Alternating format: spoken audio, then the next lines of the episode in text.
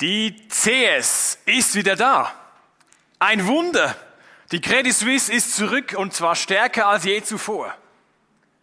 Wenn ich das behaupte, glaubt mir das niemand, oder? So klar und eindeutig war der Niedergang dieser Großbank. Keine Chance, dass da jemals eine Auferstehung folgt. Genauso war es bei Jesus. So eindeutig war Jesus tot. Geschlagen, verspottet, verlassen, gekreuzigt, tot. Und dann haben seine Nachfolger behauptet, er ist wieder da. Er lebt, wir haben ihn selbst gesehen.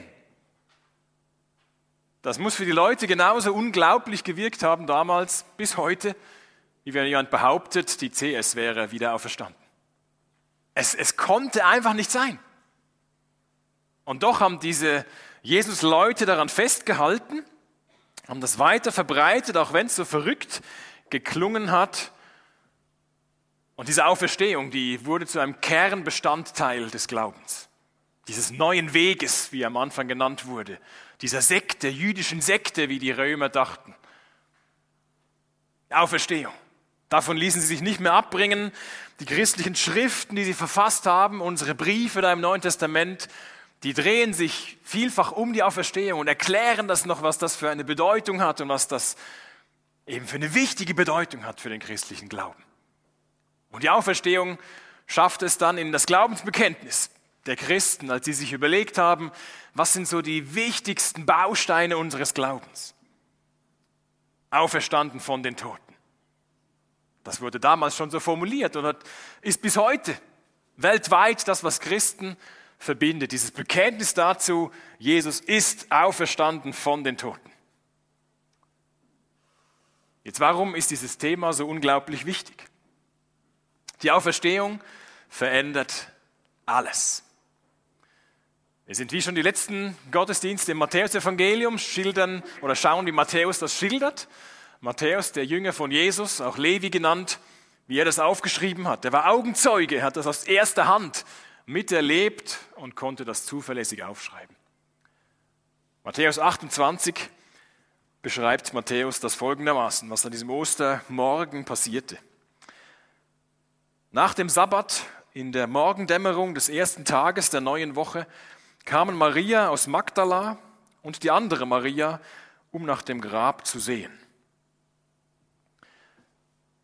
Diese beiden Marias, die hier erwähnt werden, die gehörten zu Jesus Nachfolgern und sie waren die letzten Jahre, also vor Jesu Tod, waren sie mit ihm unterwegs mit noch zahlreichen anderen. Es gab ja so mehrere Jüngerkreise, so die zwölf, so die engsten drei gab's, oder?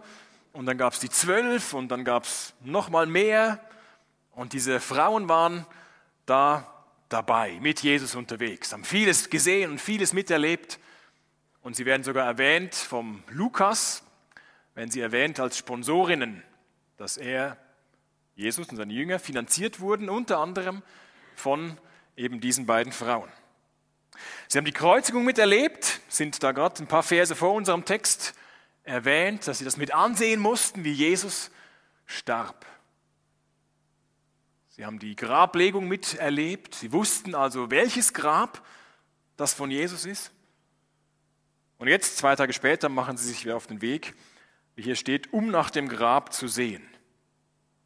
Wenn man den Parallelbericht von Markus liest, sieht man, er verrät noch ein bisschen mehr, dass sie den Leib von Jesus, so als, als letzten Liebesdienst, wollen sie den Leib von Jesus mit Öl einbalsamieren, wie es damals üblich war. Das ist ihr Plan, ihr Vorhaben. Darum sind sie unterwegs, um nach dem Grab zu sehen. Plötzlich, Vers 2, plötzlich fing die Erde an heftig zu beben. Ein Engel des Herrn war vom Himmel herabgekommen und zum Grab getreten. Er wälzte den Stein weg und setzte sich darauf. Seine Gestalt leuchtete wie ein Blitz und seine Gewand war weiß wie Schnee. Als die Wächter ihn sahen, zitterten sie vor Angst und fielen wie tot zu Boden. Die Frauen sind hier gar nicht mehr erwähnt in diesen Versen. Ich vermute, sie haben davon gar nichts mitbekommen, von diesem Erdbeben. Sie waren irgendwo unterwegs, Richtung Grab, und ich glaube, dieses Beben hat sich wirklich nur um das Grab herum ereignet. Und dieses Erdbeben können wir uns nicht so vorstellen mit einer zerstörerischen Kraft, mit, mit Todesopfern, die es letztens in Syrien und der Türkei sich zugetragen hat. Das war sicher nicht so ein Erdbeben, sondern es war vielmehr ein, ein Zeichen von, von Gottes besonderer Anwesenheit, Gottes besonderer Kraft. Das ist wie wenn wir bei besonderen Anlässen ein Feuerwerk ablassen. Dann merkt man, oh, was, was ist da Besonderes los? Und genauso ist dieses Erdbeben hier zu verstehen. Ein besonderer Anlass von Gottes Eingreifen. Ein interessantes Detail ist, wir haben eben diese vier Berichte über das Leben von Jesus, von Matthäus, Markus, Lukas und Johannes. Und wenn man die vergleicht, dann sieht man bei den anderen, die schreiben nichts von diesem Erdbeben. Anscheinend war das Matthäus besonders wichtig, dieses Detail von dem Erdbeben zu berichten, und zwar aus folgendem Grund, weil Matthäus der war, der schrieb extra für Juden, für seine Landsleute schrieb er das Leben von Jesus auf, damit sie erkennen konnten, dass Jesus der versprochene Messias ist. Und darum erwähnte er dieses Erdbeben, was den anderen anscheinend nicht so wichtig war. Weil wenn die Juden das gelesen haben von Matthäus, diesen Bericht, und sind auf dieses Erdbeben gekommen, dann wussten sie, Moment, Erdbeben, Erdbeben, da war doch irgendwas. Weil in ihren Schriften, in unserem Alten Testament, taucht auch an verschiedenen Stellen ein Erdbeben auf, nämlich dann, wenn Gott sich besonders zeigt. Zum Beispiel am Berg Sinai, so ein Meilenstein in der Geschichte des jüdischen Volkes, wo Gott mit ihnen einen Bund schließt nach der Befreiung aus Ägypten, wo sie die zehn Gebote und, und weitere Gesetze erhalten und wirklich Gott sie als sein Volk annimmt. Dort steht folgendes, 2. Mose 19, der ganze Berg Sinai war in Rauch gehüllt, denn der Herr war im Feuer auf ihn herabgekommen. Der Rauch stieg in den Himmel wie Rauch aus einem Schmelzofen und der ganze Berg bebte stark. Das war auch kein zerstörerisches Erdbeben, sondern ein besonderes Merkmal der Anwesenheit und des Handelns Gottes. Genauso auch hier. Dass jetzt ein Engel auftritt, unterstreicht nochmal die spezielle Angelegenheit, um die es hier geht. Und jetzt muss man ja zugeben, dass das schon ein bisschen fantasievoll klingt. Oder dass da plötzlich ein Erdbeben zum richtigen Zeitpunkt und, ein Engel auftritt. Das klingt so ein bisschen für moderne Ohren vielleicht nach Science Fiction, nach Filmspezialeffekten. Aber ist es wirklich so passiert? Das fordert uns heraus, eine Entscheidung zu treffen. Also jeder, der sich mit biblischen Texten oder mit Glaubensdingen auseinandersetzt, der muss eine Vorentscheidung treffen. Und die Entscheidung, die man zu treffen hat, ist, halte ich es für möglich, dass Gott in unserer Geschichte handelt? Oder schließe ich das aus von vornherein? Oder da muss jeder so ehrlich sein, die Entscheidung zu treffen. Auch Agnostiker oder Atheisten treffen eine Vorentscheidung. Keiner von uns war dabei. Wir können, je nachdem welchen Hintergrund wir haben, können diese Texte lesen und lesen das mit einer gewissen Brille oder mit einer gewissen Vorentscheidung. Glauben wir das, dass, dass Gott wirklich in diese Welt eingreift oder tut er es nicht? Ich glaube, dass wir den Osterberichten vertrauen können. Und dass wenn wir davon ausgehen, dass es, dass es Gott gibt, dann können wir nicht seine Macht und seine Möglichkeiten einschränken und überlegen, ja, das kann er vielleicht und das kann er wahrscheinlich nicht. Darum ist meine Vorentscheidung, ich glaube, dass, dass Gott existiert und dass, dass Gott alle Möglichkeiten hat. Auch einen Engel zu schicken, wenn er es möchte. Jetzt ein schwerer Stein hat dieses Grab verschlossen. Das war üblich damals zum Schutz vor Tieren oder vor Grabräubern. Und diesen Stein, den wälzte der Engel auf die Seite, vom Grabeingang weg. Und zwar nicht, um um Jesus freizulassen, sondern um die ersten Zeugen, die Frauen, hereinzulassen. Es steht nichts davon, dass Jesus befreit werden musste. Die ersten Zeugen sollten hineinkommen in das Grab. Aber zunächst wird der Engel noch als eindeutiger Bote von Gott identifiziert. Neben der Bezeichnung Engel des Herrn zeigt auch sein Aussehen, dass er wirklich von Gott kommt. Vers 3, seine Gestalt leuchtete wie ein Blitz und sein Gewand war weiß wie Schnee. Wiederum der Bezug zum Alten Testament, wenn Juden das gehört haben, gesehen haben, gelesen haben, äh, dieser Engel, einerseits überhaupt mal ein Engel, dann aber auch weiß wie Schnee und, und wie ein Blitz. Auch im Alten Testament gibt es da ähnliche Beschreibungen für den, für den Bereich Gottes, die in die gleiche Richtung gehen. Ein Psalm zum Beispiel, Psalm 97, seine Blitze erleuchten den Erdkreis. Die Erde sieht es und er bebt. Also für Juden war das nicht so fremd wie für uns vielleicht heute. Für sie war das anschlussfähig, wenn dort von einem Engel die Rede war und von, von einem Licht und von Gott, der ein Erdbeben schickt. Der Prophet Daniel, ein anderer wichtiger Vertreter aus dem Alten Testament, er hat einen Traum und er sieht in einem dieser Träume Gottes Kleidung und beschreibt sie weiß wie Schnee. Das gleiche, was hier über den Engel ausgesagt wird. Wenn man das so liest, ist es ja kein Wunder, dass die Soldaten zu Tode erschrecken, oder? Diese Soldaten bewachten das Grab auf Wunsch der Priester und der Pharisäer, die sich erinnerten daran, dass Jesus doch davon geredet hatte, er würde nach seinem Tod wiederkommen. Und darum verlangten sie von Pilatus, um ganz sicher zu gehen. Jetzt war er schon tot und jetzt sollte wirklich gar nichts mehr schief gehen. Nicht, dass die Jünger auf die Idee kämen, das Grab aufzumachen und den Leichnam von Jesus zu stehlen und zu behaupten, er wäre auferstanden, wie er es gesagt hatte. Drum, Pilatus, bitte, stell diese Wachen davor.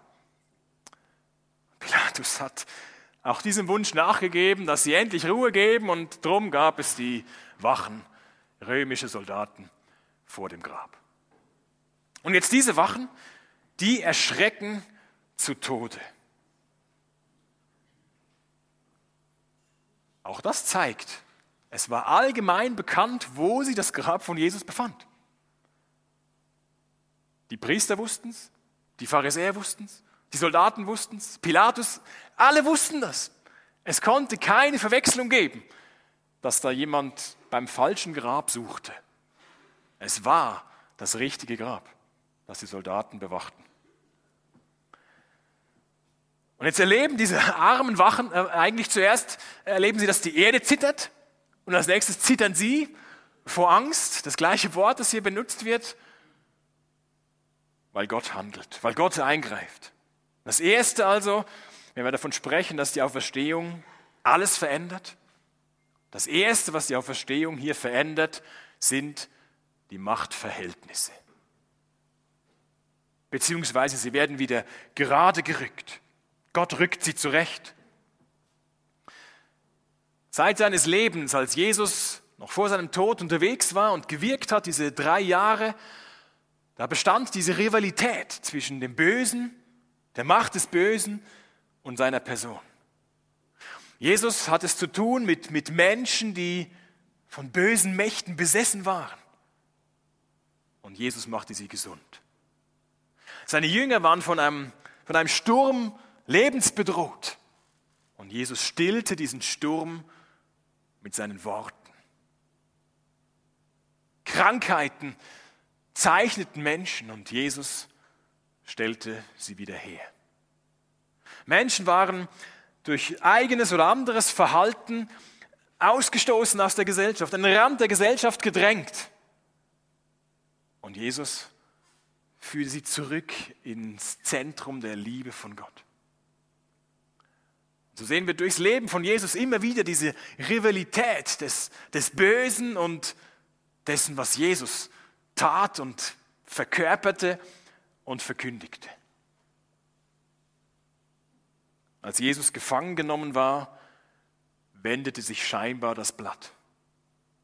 Und das Böse gewann die Oberhand und löschte das Gute aus, löschte Jesus aus. der doch die Hoffnung gebracht hat. Jesus wurde malträtiert, umgebracht und damit alle Hoffnung zerstört auf ein neues Zeitalter des Reiches Gottes. Und dann kam die Auferstehung. Und dann kam die Auferstehung. Die Wachen fielen wie tot zu Boden und Jesus lebte. Die Wachen, die in dem Fall das Böse symbolisierten, sie wurden ausgeschaltet. Und Jesus lebte. Der Tod konnte ihn nicht halten. An Ostern rückte Gott die Machtverhältnisse zurecht. Erinnern wir uns daran, wenn es in unserem Leben und in, in unserer Welt ganz anders aussieht. Der Gegenspieler von Gott weiß, dass ihm nicht mehr viel Zeit bleibt und darum versucht er noch möglichst viel Schaden anzurichten. In uns, in unserem Umfeld, manchmal auch durch uns oder in unserer Welt. Aber der Sieg Gottes steht fest, garantiert durch die Auferstehung von Jesus. Das ist der Wendepunkt in der Geschichte. Gottes Reich ist eingeläutet, es dürfen die, die Jesus nachfolgen, glauben und darauf vertrauen, dass Gottes Reich eingeläutet ist, dass Jesus wiederkommt und endgültig das Böse abschaffen wird. Das Erste, was die Auferstehung, was an Ostern verändert wird, zurechtgerückt wird, das sind die Machtverhältnisse.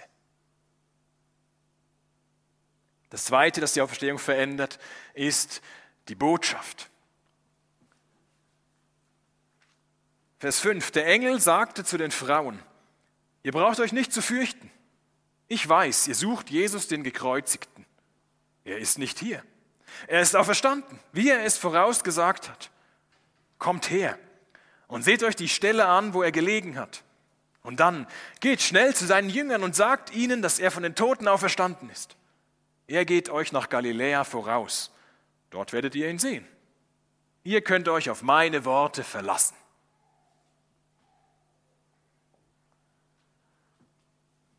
Als die Frauen den Engel sahen, fürchteten sie sich, verständlicherweise.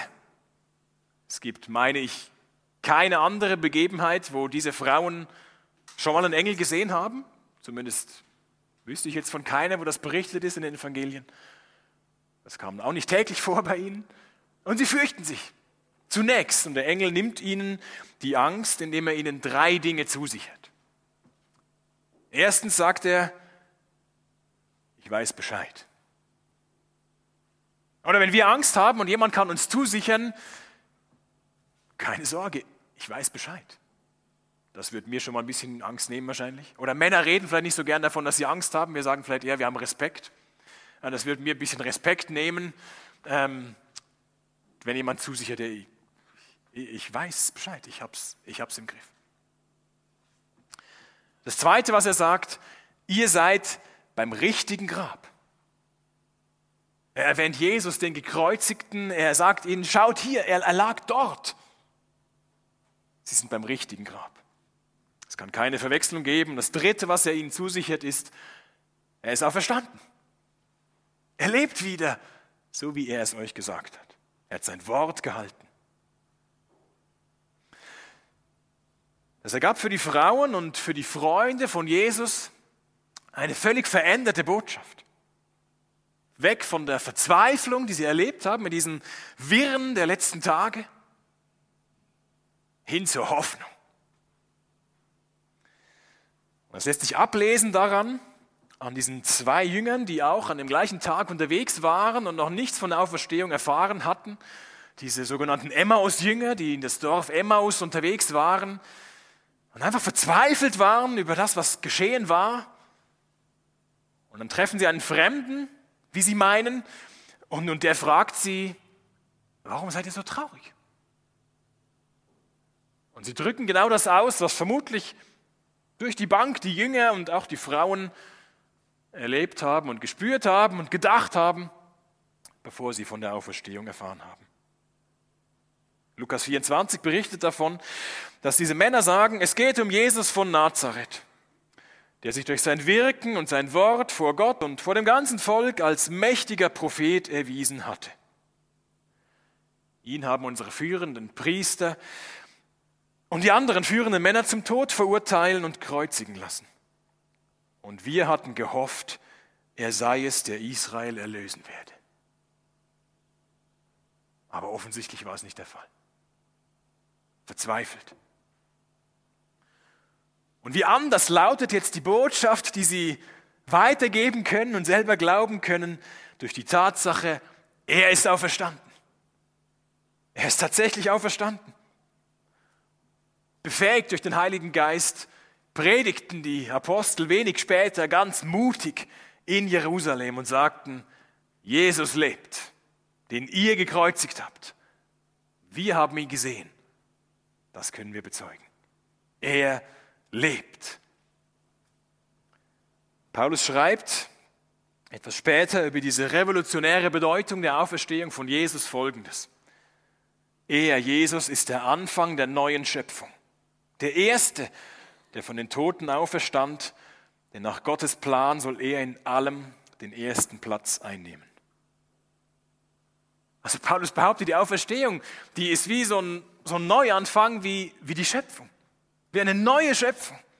Und Jesus ist der Erste und die ihm glauben, werden ihm folgen. Drum teilten die Christen die Überzeugung, wenn Jesus auferstanden ist, heißt das auch für uns, dass wir auferstehen werden. Und heißt das, dass die, die jetzt schon von uns gestorben sind, auch auferstehen werden. Dass wir Hoffnung haben dürfen, auch für sie. Ja, Gewissheit haben dürfen, wir werden sie wiedersehen. Sie sind nicht einfach irgendwie verloren oder bleiben ewig im Tod. Sie werden auferstehen wir werden auferstehen. Der Tod ist nicht das Ende, sondern der Übergang in Gottes neue Welt. Jetzt führte das aber nicht dazu, dass die Christen weltfremd wurden und sich aus der Welt zurückzogen und dachten, Glück gehabt, Jesus und wir, wir sind jetzt in, in, Verbindung und wir richten uns nur ausschließlich auf das aus, was da mal der einst kommen wird. Nein, nein, diese Hoffnung auf auf die Ewigkeit, auf eine Auferstehung, auf ein Leben bei Gott. Das hat sie dazu motiviert, sich auch mit beiden Beinen auf dieser Welt stehend dort einzusetzen, wo sie waren. Und dort von Gott gebrauchen zu lassen, dort anderen zu helfen. Und das blieb damals nicht unerkannt. Das war im römischen Reich damals wie ein Augenöffner für verschiedenste Leute, die gesehen haben, Christen drehen sich nicht nur um sich selber. Und sie sind die Einzigen, die bei einer Pest oder bei sonst einer Epidemie sogar ihre Feinde pflegen und versorgen. Die nicht nur ihre eigenen Familienangehörigen, um die man sich ja vielleicht kümmern muss, die noch irgendwie so halb pflegen, sondern die auch die anderen pflegen. Und die ausgesetzte Kinder, die sterben würden, die aufnehmen. Christen haben sich engagiert, weil sie die Hoffnung hatten auf ein Leben nach dem Tod. Sie wollten sich nicht bei Gott irgendwelche Punkte verdienen, sie haben aus Liebe zu ihrem Gott sich ganz in der Welt auch eingesetzt für andere. Zitat aus äh, so einer Erweckungsbewegung aus dem 18. Jahrhundert, 19. Jahrhundert. Was wäre denn aus uns geworden, wenn Christus so geizig mit seinem Blut gewesen wäre, wie viele Menschen es mit ihrem Geld und Gut sind? Die Auferstehung schenkt einerseits die Perspektive für den Himmel. Wir wollen den Himmel vor Augen haben. Und gleichzeitig motiviert sie dazu, hier und jetzt anderen Menschen zu dienen, zu teilen, Gerechtigkeit zu schaffen. Jetzt diese Botschaft der Jesus-Nachfolger, die gewann mit der Auferstehung wie einen neuen Meilenstein dazu.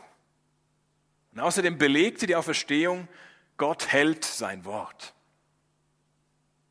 Der Engel drückt es so aus, er ist auferstanden, wie er es vorausgesagt hat. Der Engel erinnert sie daran. Jesus hat es angekündigt und so war es gekommen. Jesus hatte vor seinem Sterben über sich selbst gesagt, wie Jona, der alttestamentliche Prophet, wie Jona drei Tage und drei Nächte im Bauch des großen Fisches war, so wird auch der Menschensohn drei Tage und drei Nächte in der Tiefe der Erde sein. Oder an anderer Stelle, der Menschensohn wird in die Hände der Menschen gegeben werden. Sie werden ihn töten. Doch drei Tage danach wird er auferstehen. Wenn jetzt ich euch sage, morgen ist Ostermontag, dann ist das keine Kunst, dann wird das eintreten morgen, aber ich bin damit kein heldenhafter Prophet. Aber wenn jemand Jahre, Monate vorher sagen wird, ich werde sterben, aber nach drei Tagen werde ich wieder da sein, und das tritt wirklich ein, dann macht das seine Worte zuverlässig. Auch das andere, was er gesagt und von sich behauptet hat. Jesus war kein Hochstapler und kein Spinner, er war wirklich der, der behauptet hat zu sein. Ostern bestätigt die Zuverlässigkeit von Gottes Wort. Ein weiterer Aspekt, auf den sich die Auferstehung auswirkt, ist unser Körper. Als Jesus auf die Erde kam, der Sohn Gottes auf die Erde kam, schlüpfte er in einen menschlichen Körper. Schon das sagt etwas aus über die hohe Bedeutung, die, die unser menschlicher Körper hat. Aber auch dann, als er seinen Auftrag erfüllt hatte und nach seinem Tod wieder aufersteht, bekommt er einen neuen Körper. Das heißt, unser Körper ist wichtig. Was heute oftmals nicht mehr ganz so klar ist, ist der Körper nur irgend so eine, eine sinnlose Hülle, mit der ich tun und lassen kann, was, was ich will. Lasst uns unseren Körper weder verachten noch vergöttern. Die Auferstehung zeigt, der Körper ist ein Geschenk von Gott, das er uns anvertraut. Jetzt beauftragt der Engel die Frauen, den Jüngern von der Auferstehung zu erzählen. Aber warum ausgerechnet sollten sie nach Galiläa gehen? Und Jerusalem eher im Süden und Galiläa im Norden?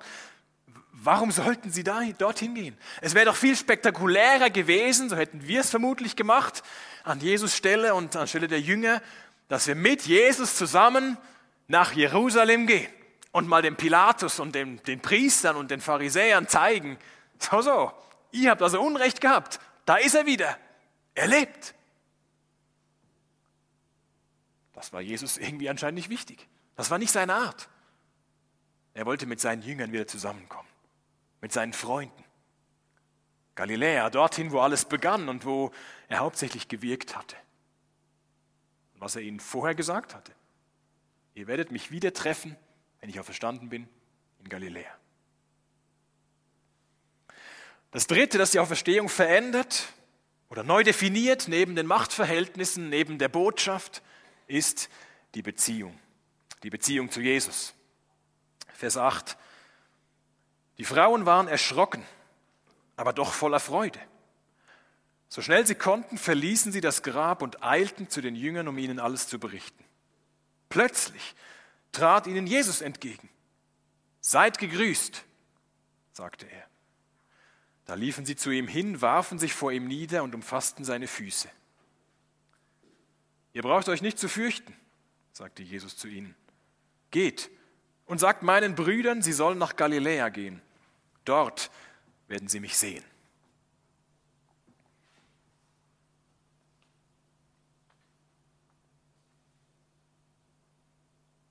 Plötzlich treffen diese beiden Frauen auf Jesus. Völlig unerwartet. Sie dachten ja, weiß nicht, was sie dachten. Sie waren erschrocken einerseits noch und andererseits freuten sie sich, weil sie wussten, da ist jetzt was ganz Erstaunliches passiert, was sie selber schier noch nicht glauben konnten. Aber der Engel sagte ja, sie würden Jesus erst in Galiläa treffen und jetzt ist er auf einmal schon da. Und sie erkannten ihn sofort, was sonst bei manchen anderen nach der Auferstehung nicht gleich der Fall war. Ist euch aufgefallen, dass die Frauen nichts sagen? Steht zumindest nicht da. Man könnte ja annehmen oder erwarten, dass sie sagen, ja, Jesus, bist du es wirklich? Äh, wie geht's dir? Äh, wie kommt das? Wie du lebst? Äh, und jetzt? Nichts. Jesus ist derjenige, der redet. Er nimmt ihnen wiederum die Angst und wiederholt den Auftrag des Engels. Fast wortwörtlich, das, was der Engel schon sagte, sagt Jesus auch. Gott widerspricht sich nicht. Können wir daran sehen. Bemerkenswert ist das, was Jesus sagte. Explizit sagt er, geht und sagt zu meinen Brüdern. Er bezeichnet die Jünger nach wie vor als seine Brüder. Nach allem, was vorgefallen ist. Drei Tage vorher. Sie hatten ihn im Stich gelassen, verleugnet ihn zu kennen. Keiner war mehr, war mehr da. Und Jesus bezeichnet sie nach wie vor als seine Brüder. Er könnte ja auch zu den Frauen sagen, äh, wenigstens ihr seid gekommen, ähm, sagt mal zu euren Kollegen da, also das habe ich mir anders vorgestellt. Sie hätten da schon mehr durchziehen können, so wie sie es behauptet haben. Nein, er sagt, geht zu meinen Brüdern. Das heißt, die Auferstehung verändert oder definiert die Beziehung zu Jesus neu und belegt, dass die Vergebung real ist, dass Jesus die Jünger wieder annimmt, wie er es später mit Petrus dann noch durchbuchstabiert und ihn fragt dreimal, hast du mich lieb? Hast du mich lieb? Hast du mich lieb? Und Petrus merkt, dass Jesus genau auf das dreimalige Verleugnen anspielt und er sagt, Jesus, du weißt alles. Du weißt, dass ich dich lieb habe. Und Jesus vergibt ihm und nimmt ihn neu an und beauftragt ihn neu für einen neuen Auftrag, wieder für ihn unterwegs zu sein in seinem Reich, eine Aufgabe wahrzunehmen. Egal, was wir getan oder gedacht oder unterlassen haben. Die Auferstehung ist wie der Stempel darauf, dass Jesu Opfer am Kreuz gilt. Dass wir Vergebung haben können. Echte Vergebung. 1. Johannes 2 beschreibt es folgendermaßen, wenn jemand sündigt, so haben wir einen Fürsprecher bei dem Vater Jesus Christus, den Gerechten. Das heißt, Jesus bittet bis heute, bittet für uns. Das tut kein Toter. Das tut der lebendige, auferstandene Jesus. Wer Jesus nachfolgt, der hält sich nicht an die Lehren eines weisen Lehrers, aber toten Lehrers. Nein, sondern eines lebendigen. Durch die Auferstehung ermöglicht Jesus eine Beziehung, wie sie vorher nicht möglich war. Jetzt, wenn die Credit Suisse nach ihrer Übernahme drei Tage danach wieder auferstanden wäre, dann wäre das mindestens eine Überraschung gewesen. Nein, es hätte niemand ernst nehmen können. Bei Jesus war die Überraschung ebenfalls sehr groß, weil Tote nun einfach nicht wieder lebendig werden. Aber Gott sprengt diesen Rahmen. Es ist er, der gehandelt hat, der das Opfer seines Sohnes anerkennt und mit der Auferstehung bestätigt. Und darum verändert die Auferstehung von Jesus alles. Gott klärt die Machtverhältnisse neu, wer wirklich das Sagen hat, nicht das Böse, sondern er. Gottes Botschaft ist zuverlässig, auch wir werden auferstehen. Und darum können wir schon jetzt auch Hoffnung verbreiten, da wo wir sind und leben, als die, die Schwestern und Brüder von Jesus sein dürfen. Er ist auferstanden. Halleluja. Vielen Dank, Vater, für dieses Geschenk, dass wir glauben dürfen, dass mit dem Tod deines Sohnes Jesus nicht alles aus war. Und die Jünger sich das nicht eingebildet haben, um irgendwie nicht ihr Kartenhaus zusammenbrechen zu sehen. Nein, sie haben dich wirklich gesehen, Jesus. Und das mutig weitergegeben und waren bereit dafür zu sterben, weil es keine Lüge war, sondern Wahrheit. Ich bitte dich auch für uns um, um Vertrauen zu dir, um Liebe zu dir und um die Möglichkeit, anderen davon das weiterzugeben, dass unser Glaube nicht irgendwas Totes ist, sondern was Lebendiges weil wir mit dir rechnen, mit dir verbunden sind, von dir angenommen sind, als deine Schwestern und deine Brüder. Vielen Dank dafür. Amen.